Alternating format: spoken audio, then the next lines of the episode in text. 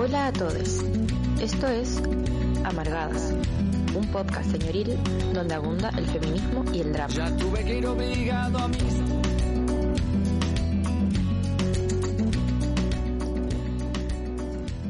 Muy buenos días, estamos ya al aire iniciando un nuevo capítulo de Amargadas. Hola, hola.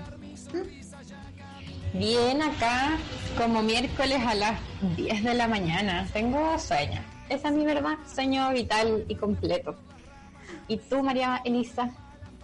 Estoy también con sueño, pero con todo el ánimo para iniciar este capítulo dedicado al Día Internacional por la Eliminación de las Violencias hacia las Mujeres y las Niñas.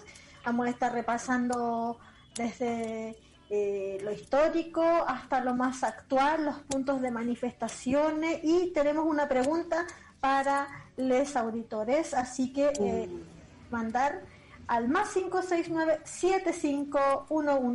852 que les moviliza, que las moviliza este día eh, por la eliminación de la violencia hacia las mujeres y las niñas. Así que esperamos sus comentarios, no nos dejen solos en esto y eh, tenemos que comentar que la pata no está en este momento, pero uh. sí, nuestra pata uh. va a estar obviamente el otro miércoles. Así que le mandamos un abrazo ahí a la pata, a tu aguante su día y eh, comenzamos. Tipo, ánimos, un saludito a la María Patricia. Oye, sí, a mí este día me, me toma, amanecito más, además de con sueño, toma. Así como, como que algo pasa en este día.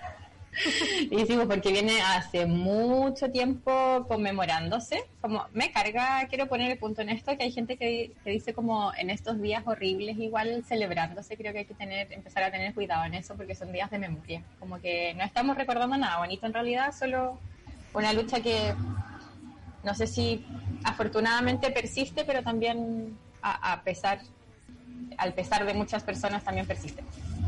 Eh, les quería comentar al principio para empezar como de dónde nació este día. Oficialmente está desde el 2000, pero en realidad, como siempre, eh, la mayoría de las memorias y los días no parte antes de la institución. Como que las instituciones después se agarran de eso y dicen como, bueno, ya vamos a decir que ese es el día oficial.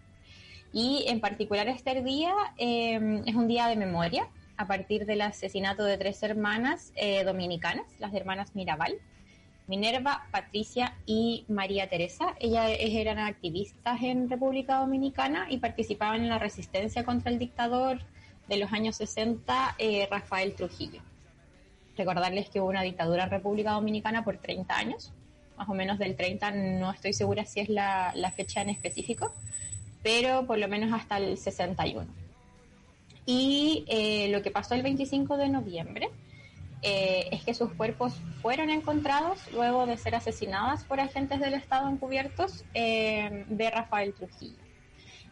a ellas, bueno, fueron en varias veces apresadas, el periodo más largo fue tres años por el dictador, porque hacían un, activista, un activismo bien fuerte en contra de su, de su régimen. De hecho, se les apodaban las mariposas y estaban en un colectivo bastante fuerte en República Dominicana.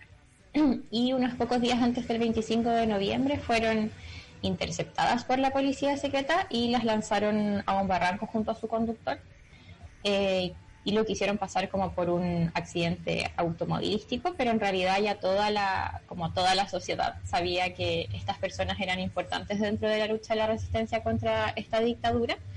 Em, y en realidad ese hecho también encendió, y creo que es algo súper importante que no siempre se dice, eh, encendió toda una revuelta, como que fue al final un juego, y todo el año siguiente fue de movilizaciones, de más resistencia, y finalmente en el 61 Trujillo fue asesinado, y, con eso ahí terminó la dictadura también.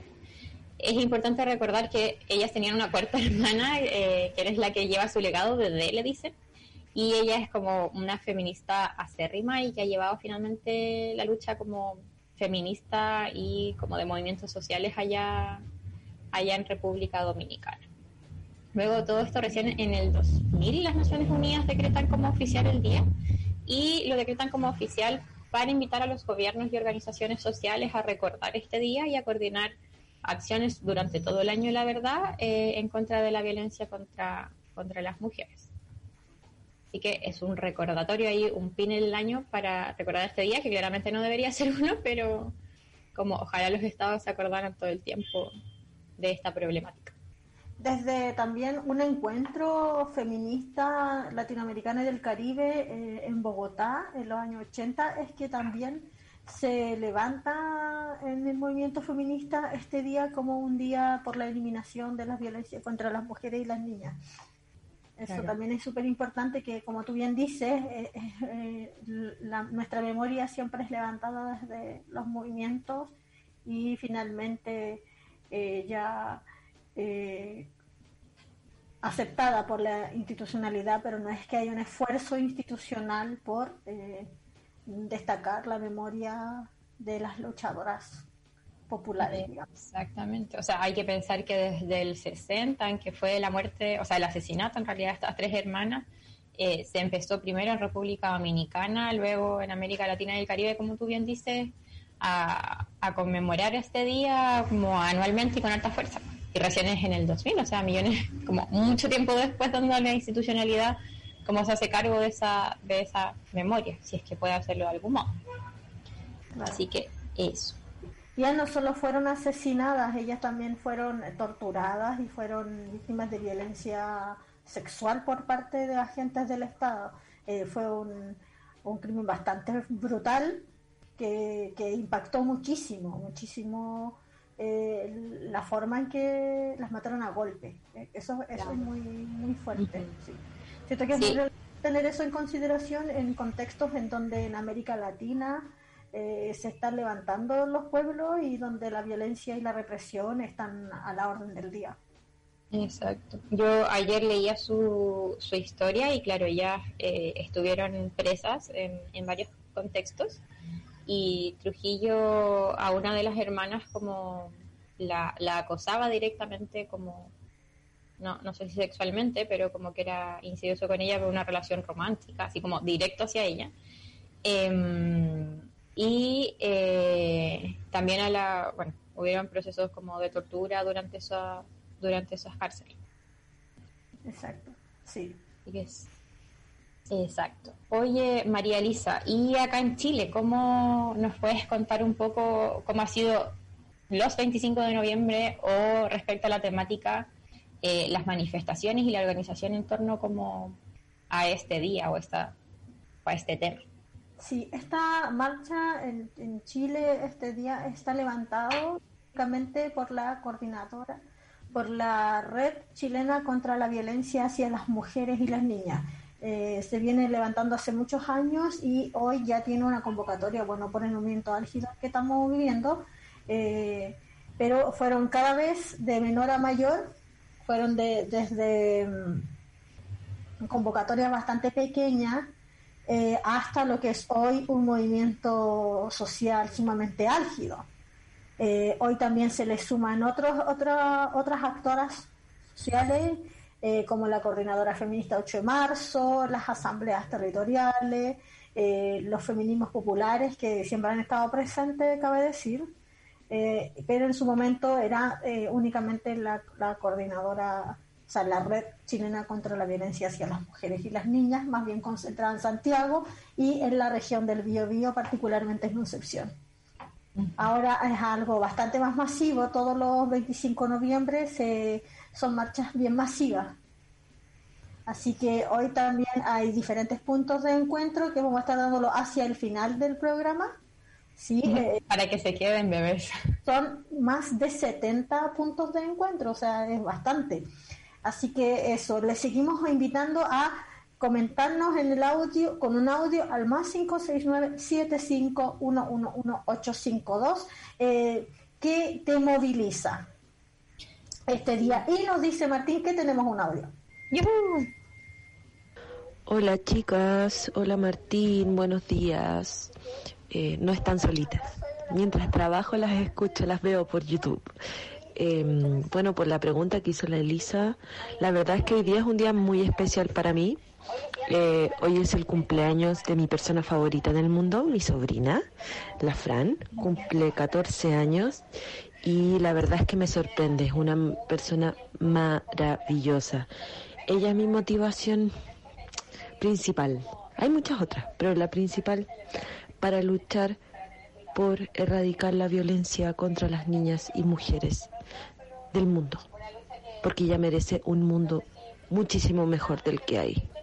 Lo merece todo, porque en verdad es increíble. Un besito. Oye, saludamos a Frank que está de cumpleaños. Sí, tocaya, feliz cumpleaños.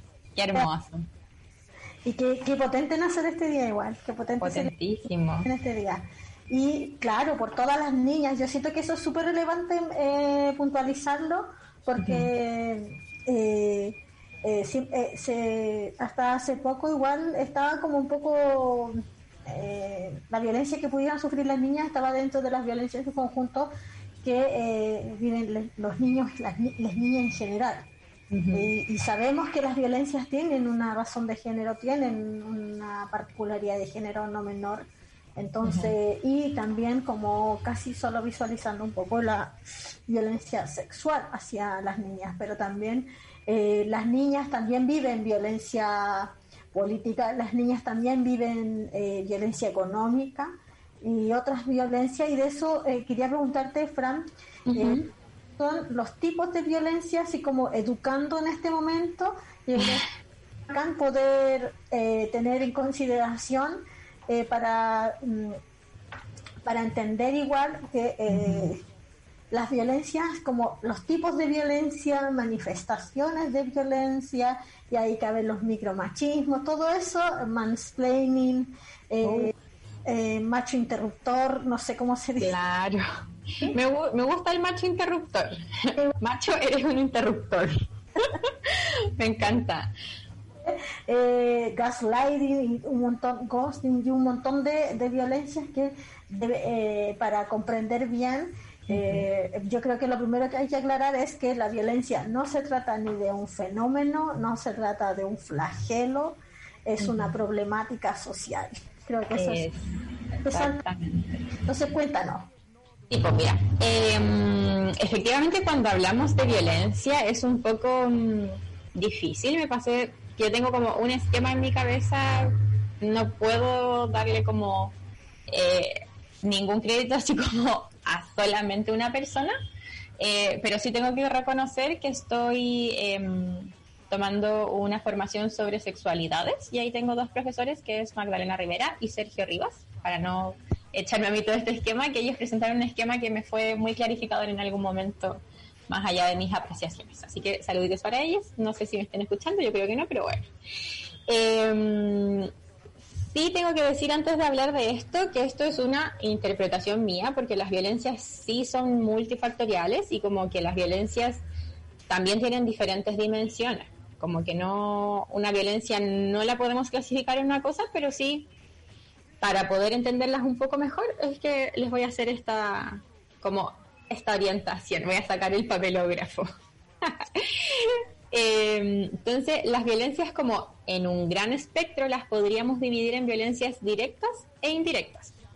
Las violencias directas se consideran como las que tienen un actor intencionado, ya como una persona individual o un grupo pequeño, y son hacia una persona quien sufre la violencia que recibe finalmente un daño físico, mental, emocional.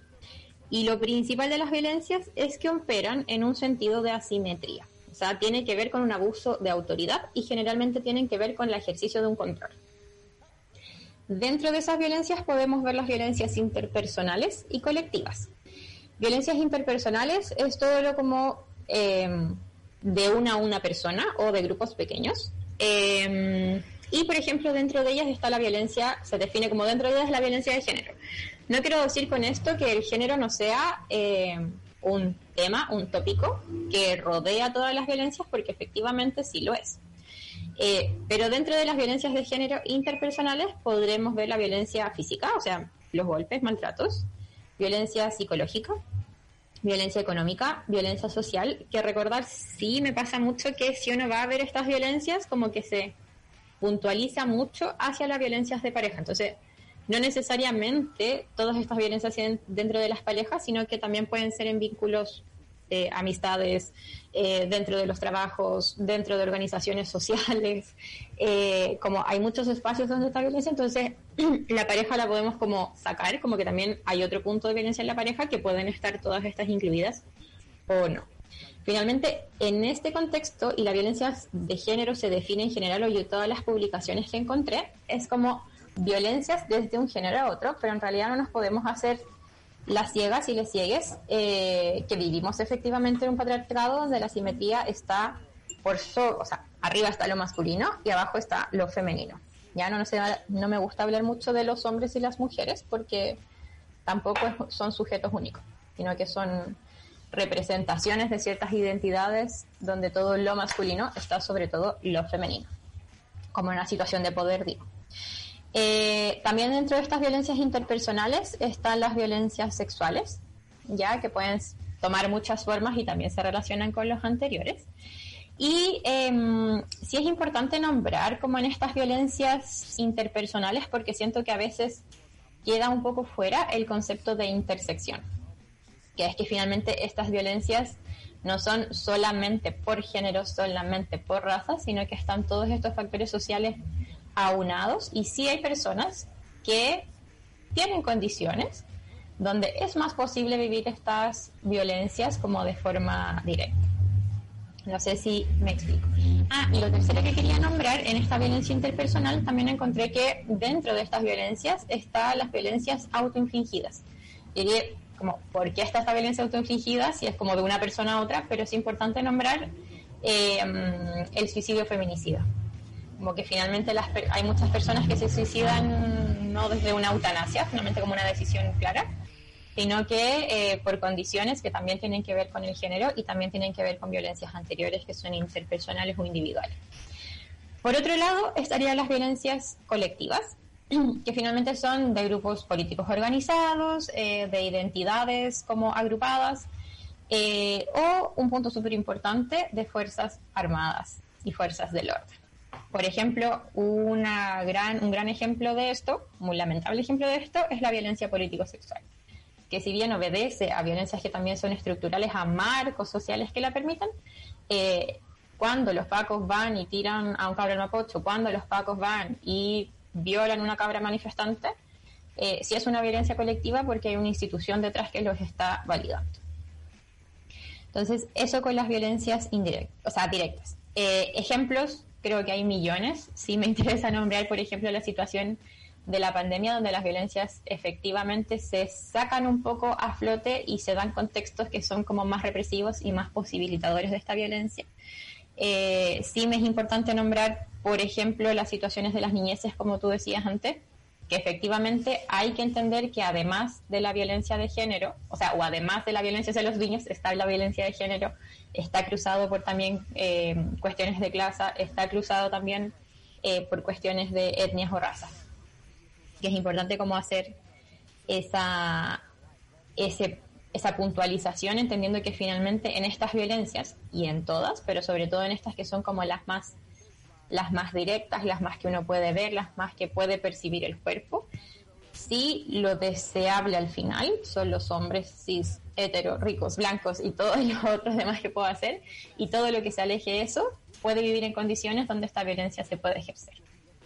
Y por otro lado están las violencias indirectas, donde no hay un emisor claro ni determinado, y eh, esta violencia es posibilitada y proviene de un funcionamiento social eh, y de ciertos acuerdos culturales. O sea, depende de lo que nosotros como sociedad acordemos.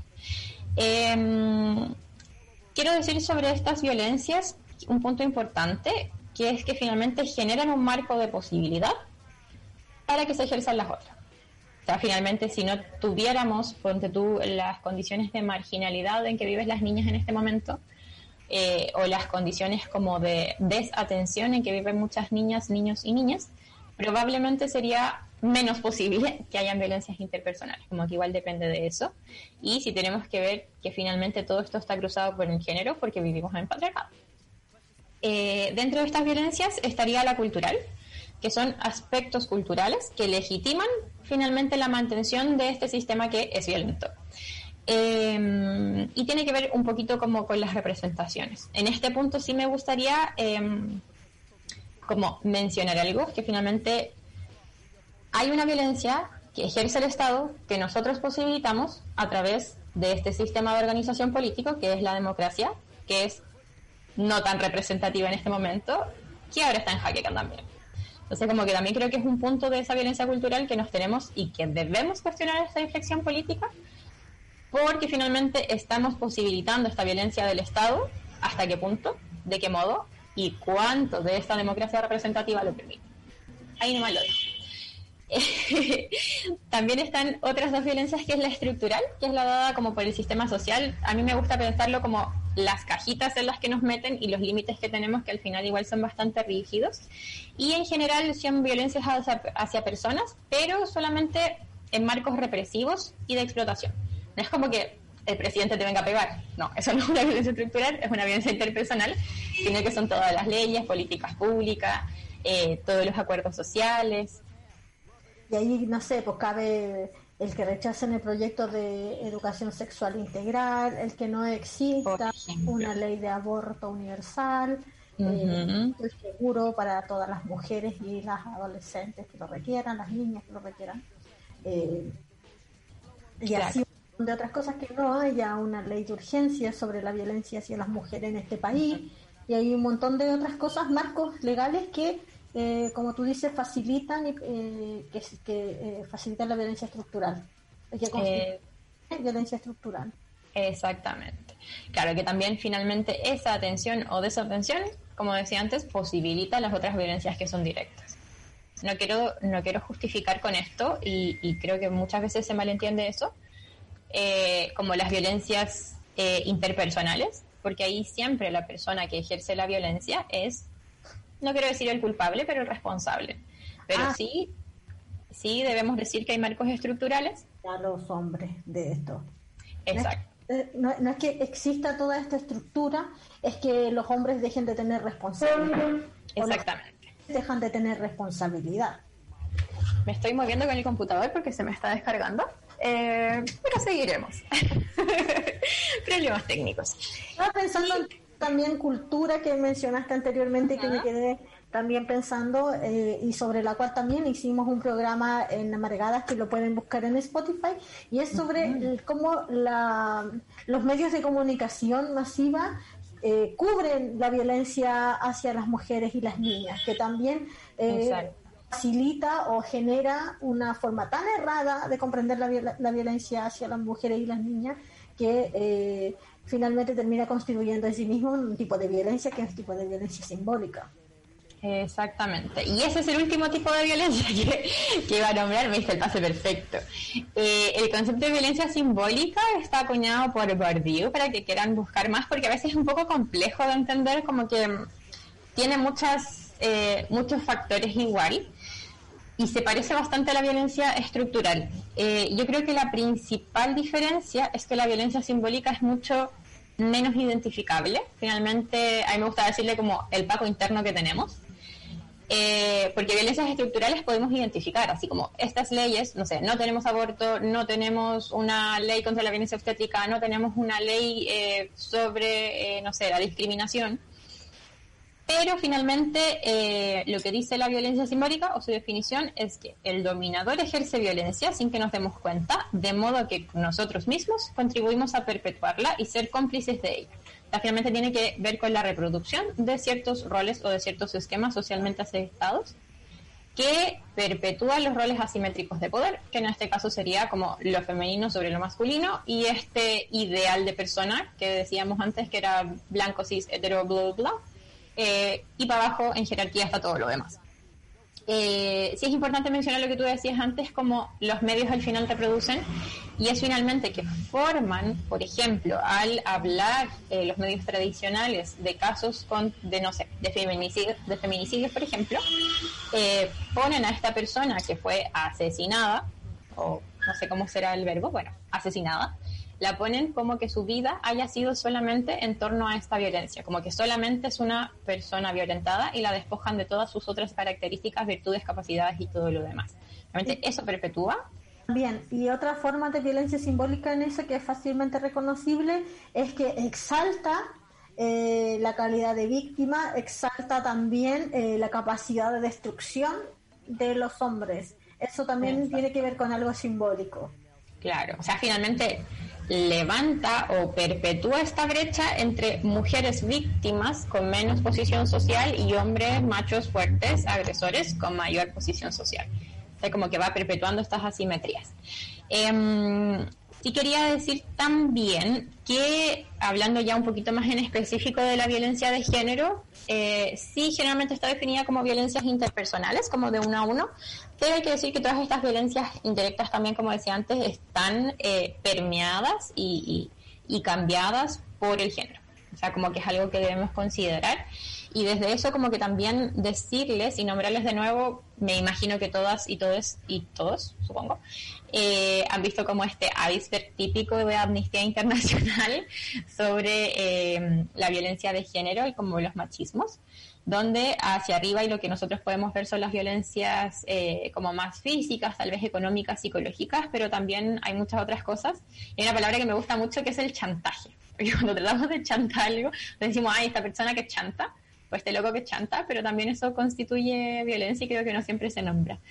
Y eh, lo último a decir es como sobre los micromachismos. Eh, a mí me parece que sí es un concepto que está acuñado, pero no creo que nunca un machismo sea micro como que también entendiendo este concepto de violencia simbólica, creo que puede ser muy macro el resultado, entonces eh, propongo decirles como violencias más sutiles o machismos más sutiles, porque nunca tiene una, una respuesta que es pequeña.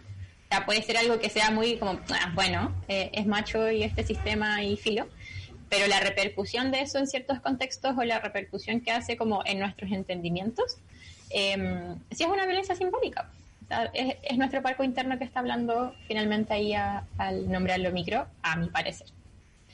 Así que eso con las violencias. Me encanta que tengo casi aquí un como un mapa conceptual en todo mi en mi living, porque las violencias son millones, pero um, un poco eso para, para orientarlos y hablar también y darnos cuenta que las violencias no tienen solamente una dimensión, sino que es mucho. Exactamente. Eh, eh, es un momento eh, de nuevo de volver a, recomendar, a incitar, a invitarle, no incitarle. Mm. Cochina. Cochina, la que incita. Invitarles a mandarnos un audio contándonos qué les moviliza y qué las moviliza este 25 de noviembre. Al más 569 75 852 ya, en nuestro país estuve pensando en la situación de violencia actual, ¿ya? Y al buscar información eh, actualizada existen dos obstáculos que son los que yo más visualicé. Que el primero y el más lógico, que es la situación de pandemia que estamos viviendo, eh, y lo, lo, que hace dificulta ¿no? la recopilación de datos más actualizados y eh, los que los datos que se tienen eh, están sobre el primer semestre de este, de este año y como comprende el primer periodo de pandemia. ¿ya? Y además eh, comprenden esferas como los femicidios, las llamadas, las denuncias, los teléfonos de asistencia. Pero como bien explicaste, eh, las son, son diferentes tipos, manifestaciones de la violencia y comprenden diferentes dimensiones y esferas. entonces, el segundo obstáculo es que generalmente los informes eh, no se considera, por ejemplo, la violencia político-estatal, ah, no sé, en este caso, en, nuestro país, como la violencia, eh, la política represiva ejercida por este gobierno en los informes. Es como si estuviéramos hablando de algo bastante diferente, ¿ya? Eh, entonces, cuando hablamos de violencia policial contra mujeres y niñas, en el caso, en el caso de las estudiantes, las niñas mapuche, las niñas infractoras de ley, lo hacemos desde una perspectiva política o bien desde la perspectiva judicial policial. Y, eh, y eh, pese a reconocer que estas violencias sobre las mujeres y las niñas tienen una particularidad en razón de su género, eh, pareciera ser que de verdad es otro asunto diferente. eso es algo que me llama profundamente la atención o por lo menos que no está bastante relacionado. Y definitivamente es diferente, eh, como tú decías, la agresión de un civil a, a, la de un agente del Estado, pero en este contexto, en este contexto actual, con un presidente que le declaró la guerra a, a los pueblos que, levantaban este territorio, y en el nivel de presencia policial y militar, eh, con el nivel de represión y las violaciones constantes de los derechos humanos, resulta imposible no integrar ambas cosas, como no hablar de violencia contra las mujeres y las niñas sin asumir este contexto tan presente, digamos. Y también se hace una, una necesidad visibilizarlo y ponerlo en discusión. Eh, en relación a la, violencia de género en pandemia, si bien en nuestro país las cifras eh, muestran que desde que empezó la pandemia, las denuncias por violencia intrafamiliar disminuyeron en relación al mismo periodo del 2019, estoy hablando del primer periodo, primer semestre de este año. Eh, las llamadas a las líneas han aumentado un en más de un 70%. Las llamadas a, los teléfonos de asistencia que eh, también vamos a estar dando, sepan, necesitan ayuda, orientación eh, en la plataforma online de holística también tenemos un video explicativo sobre eh, los diferentes eh, teléfonos y líneas de asistencia. En la región latinoamericana, durante la primera etapa de confinamiento, según un informe de, elaborado por ONU Mujeres sobre el impacto del COVID-19 en la violencia contra las mujeres, este informe no cuantifica la, la violencia hacia las niñas, eh, en América Latina y el Caribe, los casos aumentaron considerablemente con la llegada del virus y el desarrollo de las medidas de confinamiento, porque sabemos que muchas mujeres han debido eh, estar eh, confinadas en, cuarentena con sus agresores. Y en México, las denuncias de violencia intrafamiliar aumentaron un 30%. En Bolivia, esta es una cifra que realmente me llamó poderosamente la atención y tuve que corroborarla muchas veces porque me parecía muy escandalosa, más de 54 víctimas de crímenes de género desde enero y a agosto se contaban 83 femicidios. Oh, un montón. Montón, sí. 30 ocurridos en la capital, según reportes oficiales. En Argentina, el promedio diario de consultas a la línea 144, que es la línea de asistencia a las mujeres eh, por violencia de género, durante la segunda quincena de marzo aumentaron en un 39% comparado con los días previos a la cuarentena. Y en Chile, al día lunes, se contabilizaron 43 femicidios según la corporación Miles. Claro. En relación a las denuncias, un estudio publicado por la Red Chilena contra la Violencia hacia las Mujeres eh, indicó que el 81% de las denunciantes señala como negativa su experiencia con la policía tras una denuncia por violencia. Hoy tenían una, hicieron un punto de prensa eh, donde también expusieron este estudio que eh, nosotros tenemos a disposición, si lo quieren leer, está en nuestra biblioteca libre eh, virtual, que se llama Biblioteca Libre Amargadas. Eh, para solicitar unirse a este drive, para compartírselo, solo tienen que dejarnos su correo en nuestra eh, inbox de Instagram. Esto decían por otras, entre otras cosas, porque Carabineros minimiza y naturaliza la violencia, se atribuye una facultad que no le corresponde al determinar si el hecho denunciado corresponde a delito o no y a la gravedad del mismo. es, reaccionan con burlas, risas ante los relatos de las mujeres, provocándoles daño emocional y psicológico, además de desacreditar su relato sobre la violencia que viven. Y eh, también hay un video que pueden encontrar en las redes sociales de la Red Chilena contra la Violencia que eh, grafica eh, este, este estudio, este informe exploratorio que realizaron y que eh, está circulando por ahí. Sobre el tema, tenía un comentario, dale. Ah, no, eh, sí, también quería decir que como dentro de toda esta violencia, como hacia, no sé si me gusta decir como tanto hacia la mujer, sino que las mujeres, porque también no es, no es solo un cuerpo, no es solo un sujeto político, eh, también me llamó mucho la atención al revisar, porque hoy día en la mañana revisé como para estar actualizada los feminicidios de este año. Eh, y según la red chilena de violencia contra las mujeres, eh, son 48 a lo que va del año, más tres suicidios feminicidas. Eh, y también exponen cinco situaciones de violencia eh, que tienen que ver con género, pero son, por ejemplo, a hijas eh, de mujeres como que han vivido violencia y que también sus hijos los han vivido, y a disidencias. Entonces, como decir que esta violencia excede como los muros de esa identidad, sino que es también, como decía antes, pues, como a todo lo que no sea el ideal de persona. Me gusta esa, esa contabilización. No sé si la palabra es contabilización, pero me parece súper correcto y adecuado.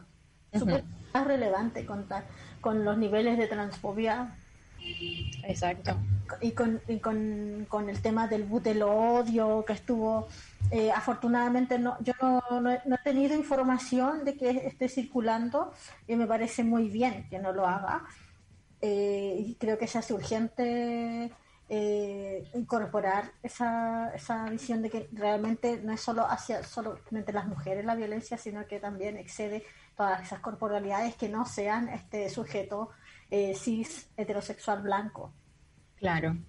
Sí, decirles respecto al bus del odio, eh, que si hay una campaña desde Abofem, no sé si está abierta todavía la firma eh, para pedirle a la Intendencia del Paraíso y a Santiago que no deje circular eh, la idea es que firme la mayor cantidad de personas u organizaciones para pedirle a ambas intendencias porque claramente es un bus que promueve el, el transodio. Y el transodio, eh, esto no son, hay, hay que decir que no son las, las comillas, opiniones transfóbicas, las opiniones lesbo-odiantes, homo-odiantes, bi-odiantes, eh, no son opiniones, son actos de discriminación.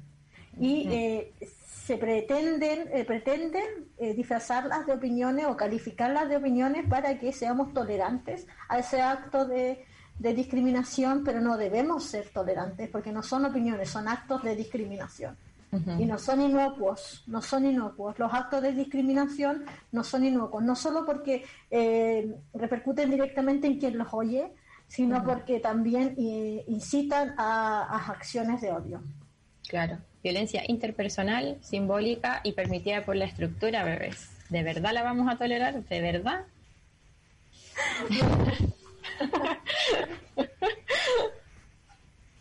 Oye, em, en este punto creo que es necesario comentar, comentarnos, preguntarnos a nosotras, a nosotros y preguntarles también a quienes nos están escuchando, ¿qué te moviliza, Fran, este día? ¿Qué te moviliza en todos los días, pero particularmente este día. Particularmente hoy día. Hoy día me amanecí tomada con rabia. Ah, tomada con rabia.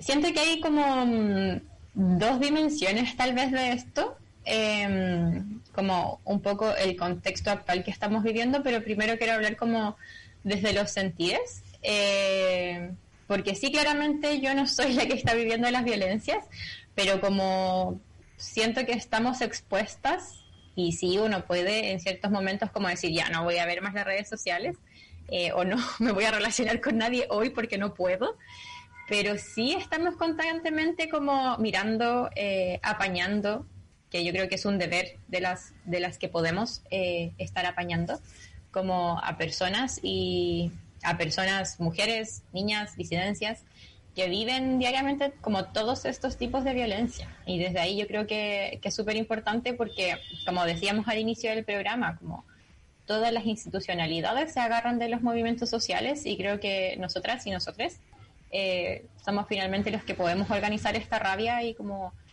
generar ciertos cambios. Como que ese es el sentir desde mi guata, como mucha rabia al inicio y como una interpelación a mí misma y a todos y a todos mis espacios y a todos eh, como mis relaciones de, accionar en torno a esto, como en lo que se pueda. Y lo otro es que yo creo que estamos en un punto de inflexión, como que en eso me siento hoy, en eso siento el ambiente, en eso siento el aire, como una inflexión política, donde, como decía al inicio, hay un cuestionamiento a la legitimidad de este gobierno, a la sustentabilidad de este sistema político, social, económico, eh, y creo que tenemos como una gran oportunidad como organizaciones sociales, uniéndome como desde este espacio a eso, eh, a finalmente como cambiar las formas. O sea, tenemos ya ciertos avances, como que es que vamos a tener una constitución que es paritaria, que nunca antes se había visto en la historia del mundo mundial. Eh, y también tenemos un contexto donde estamos cuestionando y estamos visibilizando, tal vez no tanto en las formas sutiles, pero por lo menos tenemos espacios para poder hablar de esto. Eh, hay ciertos entendimientos de ciertos sectores también de que existe un patriarcado, de que está en jaque y de que hay que hacer un cambio. Entonces, creo que también es una razón para manifestarnos porque organiza finalmente y visibiliza como todas estas visiones y todas estas visibilizaciones de las violencias que estamos viviendo y también como de la violencia del sistema económico-social en el que vivimos, eh, alias neoliberalismo, que efectivamente ya pienso que está cada vez más visualizado que no es un sistema sustentable, que es un sistema de la muerte y que claramente hay que ponerlo al jaque en algún momento. Eso, y muchas otras cosas. Pero cuéntame tú, después yo te voy complementando para no cortar este espacio.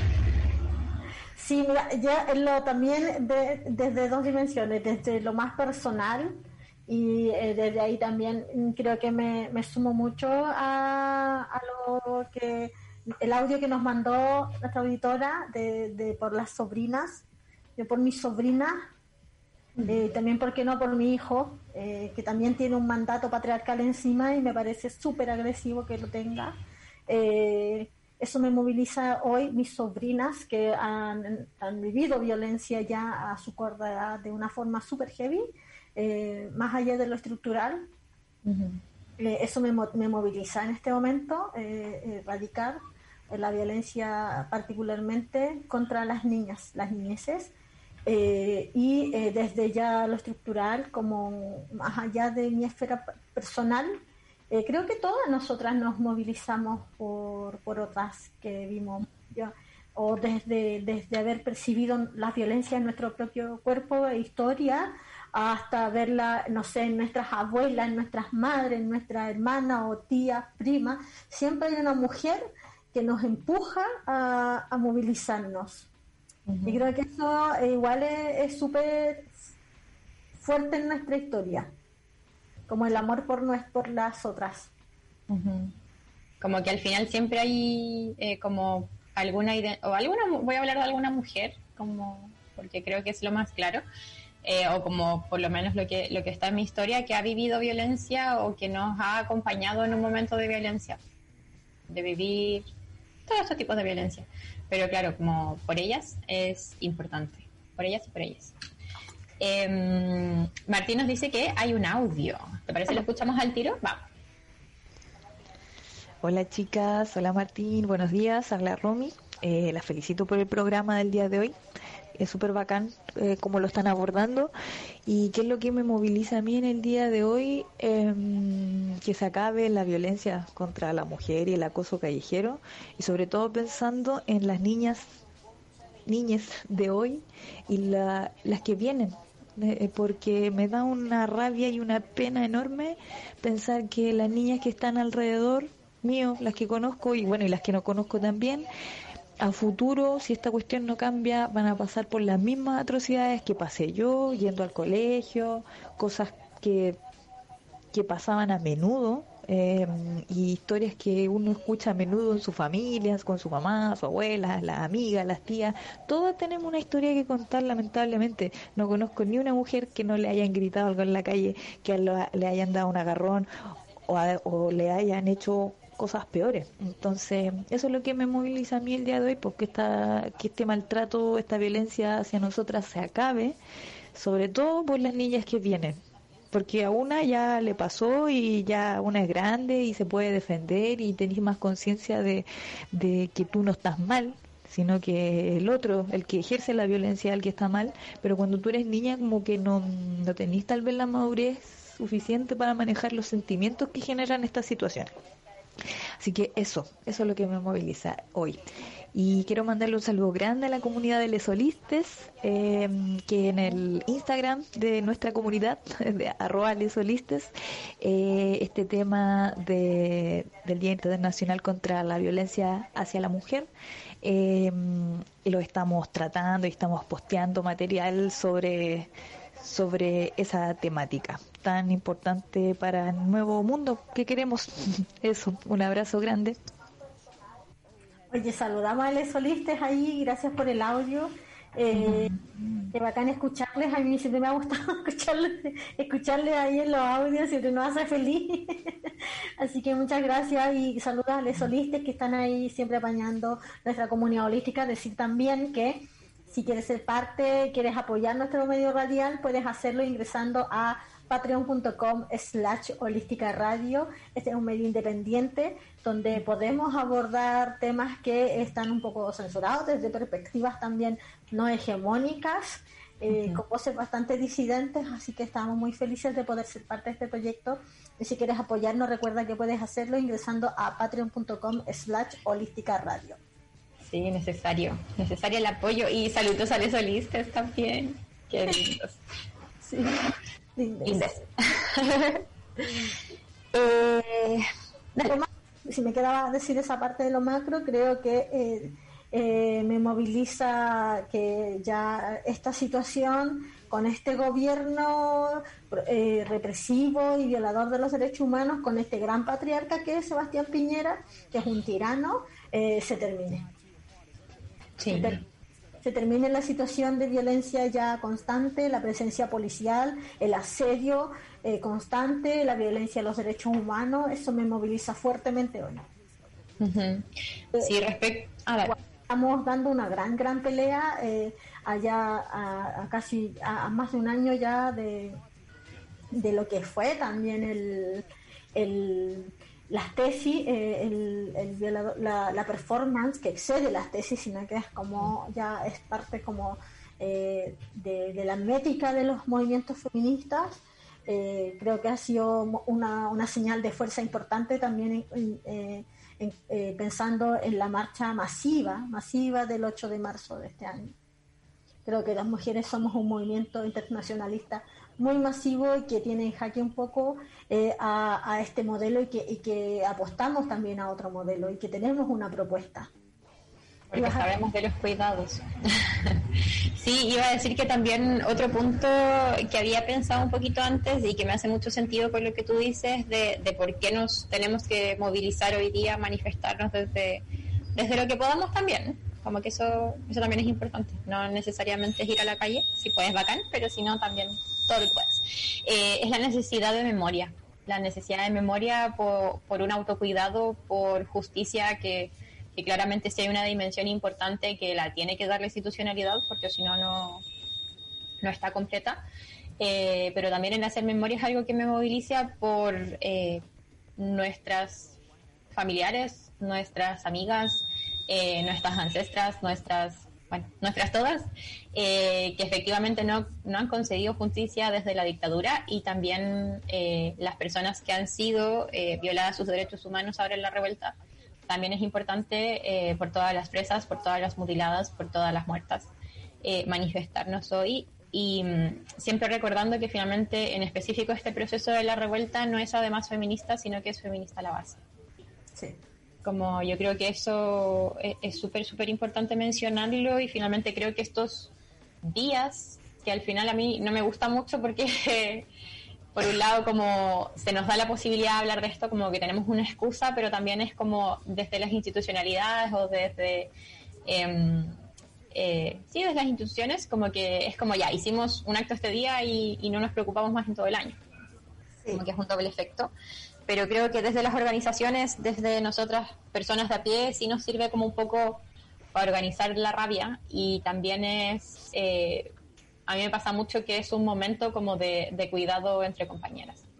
Como decir, ah, sistema culiado, nos movilizamos y gritamos y sacamos todo eso, eh, y sí estamos haciendo una visibilización, una propaganda, pero a la vez es como, es como ese espacio, como sacar a lo público eso que, que me desperté sintiendo. Exactamente, me sumo completamente a tus palabras. Oye, eh, ¿Qué puntos de encuentro tenemos hoy en, todo este territorio donde habitan los pueblos de Chile? Los pueblos. ¿Quiénes los?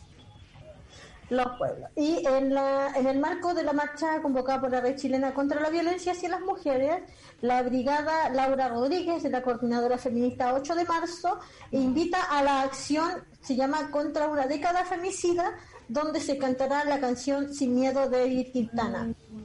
qué hora es eso? A las 18.45 en el GAM, Santiago. Pero en Santiago se marcha, las mujeres nos movilizamos en todo el territorio y como decíamos al inicio son más de 70 puntos de encuentro, entre los que voy a destacar eh, algunos. Arica a las 18 eh, horas en la sede Altos del Mar. En Antofagasta a las 18 horas en Plaza 21 de Mayo. Puchuncaví, 19 horas, plaza principal, Puchuncaví, eh, sector que ha vivido el extractivismo y la contaminación fuertemente y donde también hay una coordinadora de mujeres de resistencia ahí, así que eh, saludamos a las compañeras de Puchuncaví. En Valparaíso a las 18 horas en Plaza Sotomayor, en Santiago hay convocatorias en diferentes puntos, en La Cisterna, en Santa Rosa, en varios puntos y el más que converge es el de la Plaza de la Dignidad a las seis y media en Talca a las 6 de la tarde, en Plaza La Loba, en Chillán a las 6 de la tarde, en Plaza Libertad, en Concepción también hay diferentes puntos, en Talcahuano, pero en Centro Concepción en, a las 4 de la tarde en Plaza Tribunales. En Osorno a las 5 de la tarde en la Plaza de Armas y en Castro a las 6 de la tarde en Plaza de Armas, donde estará leyendo nuestra Pata Águila, poeta y ahora dramaturga que va a estrenar una obra de teatro el sábado 28 a las 20 eh, horas por eh, el canal de televisión del municipio de Castro. Ahí pueden estar, también está el afiche en nuestras redes sociales. Apoyemos a la pata en su obra de teatro. Eh, la pata es puro fuego, ñaña. Y en Puerto Aysén a las 7, a las 5 de la tarde en Plaza de las Mujeres, qué gran nombre. Así, ¿Cómo podemos cambiar una plaza de ese nombre acá en Santiago? Pregunto. Como a fuerza, a fuerza como lo hicimos con la Vamos, sacamos la placa, llamamos lo que haya que llamar y ya. Exactamente. Oye, parece que está el escándalo por donde viví porque se escucha. Sí, está una caravana por el día. No, no sé qué sucede, pero um, hay muchos bocinazos. A la ventana. Em, voy a intentarlo. Vengo enseguida, rellena. Voy a cerrarla, rellene, rellene. Oye, seguimos haciendo aquí amargada y la Fran fue a copuchar porque en este programa hoy que nos gusta el Kawin y a propósito de eso les queremos recomendar que tenemos nuestro de farándula a las 10 de la noche por nuestro Instagram live ahí comentando farándula política y ahí le, sacamos los zapitos cochinos y uh político porque sí, ¿sabéis qué? Demasiada impunidad que más encima no se le puedan eh, eh, sacar a la luz pública sus trapos sucios. No, Entonces tenemos nuestro canal de nuestro eh, programa de farándula política los días lunes a las 10 de la noche. Me encanta. ¿Qué pasa? los avisos. No sé qué pasa. Hay un taco gigante centro tercer piso. Eso es lo que puedo decir las bocinas son de celebración, se murió la vieja. Se murió la vieja. Hoy, ¿te imaginas hoy día se muere la vieja? Sería importantísimo, importante. Eh, oye, para ir terminando un poco el tema, ahí me voy, no mentira. Para ir terminando un poco el tema, así como, como amargadas, no sé si es importante y también como holística eh, pienso yo, sí, psicomorística, nos es importante cuando hablamos eh, de violencia hacia las mujeres y disidencias, eh, dar siempre los canales de información porque es una responsabilidad ética que tenemos. sabemos que hay organizaciones y siempre el llamado principal es al, a cuidarnos entre nosotras, a contactar a tus amigas, ojalá diariamente o periódicamente a tus vecinas, estar atenta con las otras mujeres que tienes alrededor en caso de que tengas algún signo que tengan algún signo de violencia, aislamiento social, eh, no sé, se vayan de redes sociales, cualquier cosa, estar ahí preguntando, creo que es como el principal modo de prevención y pesquisa temprana. Pero también eh, no sé si es importante y no sé si es necesario y es ético eh, decirles siempre cuáles son los canales de ayuda para mujeres que viven violencias que no siempre tienen toda esta red de apañe, lamentablemente. Porque también eso es una violencia estructural, dejarnos solas y aisladas. Em, y lo decíamos antes, que lo vamos a recordar mil veces si es necesario. Hoy día estaba revisando el Spotify y tenemos como cinco capítulos donde decimos lo mismo, pero lo vamos a seguir diciendo siempre. Porque es Exacto. Porque siempre es importante construirnos eh, estas redes y también eh, redes que sean libertarias. entonces, las redes, en caso de que estés viviendo violencia, que están todas reunidas en una campaña que hicimos con las otras personas que tienen programas en esta radio, con toda la comunidad holística que se llama Campaña No Estás Sola. Si van a holísticaradio.cl pueden encontrarla ahí con una infografía hermosa y un video también.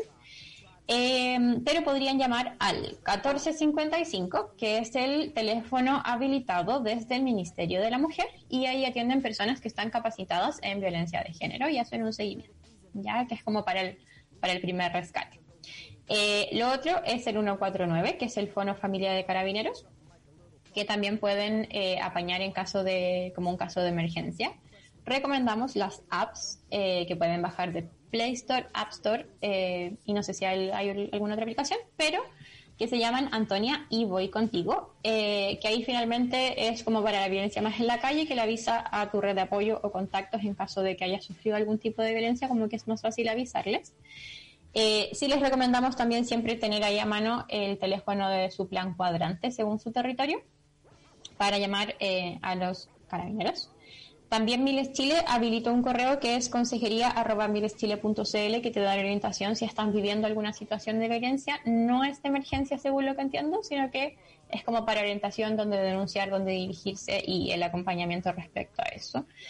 Y también decirles que si deciden hacer en algún momento, si no pudieran acceder a ninguno de estos o ya les dieron el primer rescate, por así decirlo, el primer apañe en alguno de estos teléfonos o con alguna otra organización, eh, si las instamos a denunciar si así lo quieren, siempre idealmente a la PDI o a Fiscalía, porque eh, Carabineros, como decíamos antes, no tiene la capacitación y generalmente no tiene una buena acogida de las violencias. Ahora, si es la instancia que tienes y es lo que conoces, hazlo igual. ¿ya? Porque, te quedes sin denunciar no te quedes sin denunciar porque esa es la forma finalmente de conseguir alguna medida proteccional para ti y las personas que tengas al lado que también estén siendo violentadas. Así que eso, chicas. Siempre las llamamos a denunciar, no necesariamente ante la justicia, pero sí a, decirle a alguien, a solicitar apañe, porque es súper, súper necesario. Exactamente. Eh, sí, también eh, hacer eh, decir que las organizaciones o espacios de organización también son espacios en donde ustedes pueden eh, denunciar, eh, conseguir ayuda, acompañamiento también es muy importante porque no se queden solas, no se queden soles ahí. Es necesario, es, un paso difícil hacer la denuncia, es engorroso hacer una denuncia en el sistema judicial y desde ahí también eh, eh, hacemos un llamado, ¿no? Eh, nos sumamos a esta, esta denuncia de que debe, debe dejar de ser de este modo tan difícil la denuncia porque desincentiva la denuncia. este informe que tenemos a disposición eh, y que también la, red lo pone a disposición de todas y todes, eh, habla un poco de eso también, de que eh, no, no, no puede ser que una mujer que ha vivido violencia vaya a denunciar y se tope con una cuestión burocrática o con derechamente otras formas de violencia institucional como la ejercen carabineros cuando uno va a denunciar, cuando las mujeres denuncian, someterlas a burla, a descrédito, a, eh, en fin, a otras cosas, yo siento que aún así es necesario hacer la denuncia, no, no, no se queden sin denunciar, eso es súper importante. Eh, y hay que elaborar estrategias también colectivas entre los grupos de afinidad, entre los grupos de amigas, entre las hermanas, entre las vecinas, de acompañarse y apoyarse frente a situaciones de violencia. Si tú ves una mujer también que está en la calle y la, la ves complicada, eh, insiste varias veces en que puedes acompañarla o en que, en que si está bien. Eh, tratemos igual de tener como ese, no sé cómo se dice. Como esa noción, como esa preocupación al final. Esa noción, sí, sí ese criterio. Como respecto a eso, igual pienso que al final es, ya volviendo como a la clasificación de las violencias, es una violencia simbólica esto como, no sé, ver a una mujer que está diciéndole a un tipo como, oye, ándate, y el tipo no le hace caso, también es, es parte de la violencia simbólica y la violencia cultural que tenemos como internalizada y, parte de, de, tejernos, de accionarnos eh, y también de como incluirse en esta lucha es sacarse eso. Como no tener miedo a decir como, oye, si te está diciendo que no, cacho. pero tampoco se arriesguen No, necesariamente. en ningún caso. En ningún Siempre tener en, la estrategia el autocuidado. Y el también, sí. Estamos llegando al final del programa del día de hoy. Queremos audios y Fran, tú tienes algunos avisos. Sí, eh, los avisos de siempre. Invitarles siempre, no sé si ya lo dijiste, pero lo voy a decir de nuevo, eh, todos los lunes a las 22 horas por nuestro Instagram, que es amargadas-bajo en la radio. Eh, apelar a desforarlos a todos, a todos estos ancianos, ancianas de la política. Eh, sacarles todos los chapitos sucios, de granar porotos entre medio, cagüinear, que nos encanta. Reírnos también, Reírnos también. no necesario. Sí. Como decís siempre, como que nuestro destino es la risa. Eso me encanta, lo encuentro muy hermoso, porque nuestro destino es la risa. Acompáñanos los lunes a las 22 por Amargadas y en bajo en la radio, ahí por el Divo. Nos pinchan nomás y vamos a estar nosotras, probablemente con problemas técnicos, pero vamos a estar. Eh, también las invitamos a escucharnos eh, todos los programas que tenemos hasta ahora. Tenemos caleta, no lo, no lo había visualizado por Spotify, Evox y Apple Podcast. Me encanta decirlo. Eh, también les invitamos a unirse a la comunidad holística en patreon.com guion holística radio. Ah, slash holística radio. Soy pésima. De nuevo patreon.com slash holística radio. Ahí eh, nos pueden apoyar a la radio, este medio independiente, que no nos censura, nada muy importante, y también donde la mayoría somos eh, mujeres, disidencias, eh, y también desde los feminismos, desde muchas aristas, pero yo creo que sí bastante desde los feminismos. Así que eso, chiques, no sé si se nos olvida algo. No, nada. saludos. Viene Mercurio retrógrado, así que les dejamos el pase para que no Óyelo. espacio, oye. Uh, ¿verdad? Saluditos. chau, chau.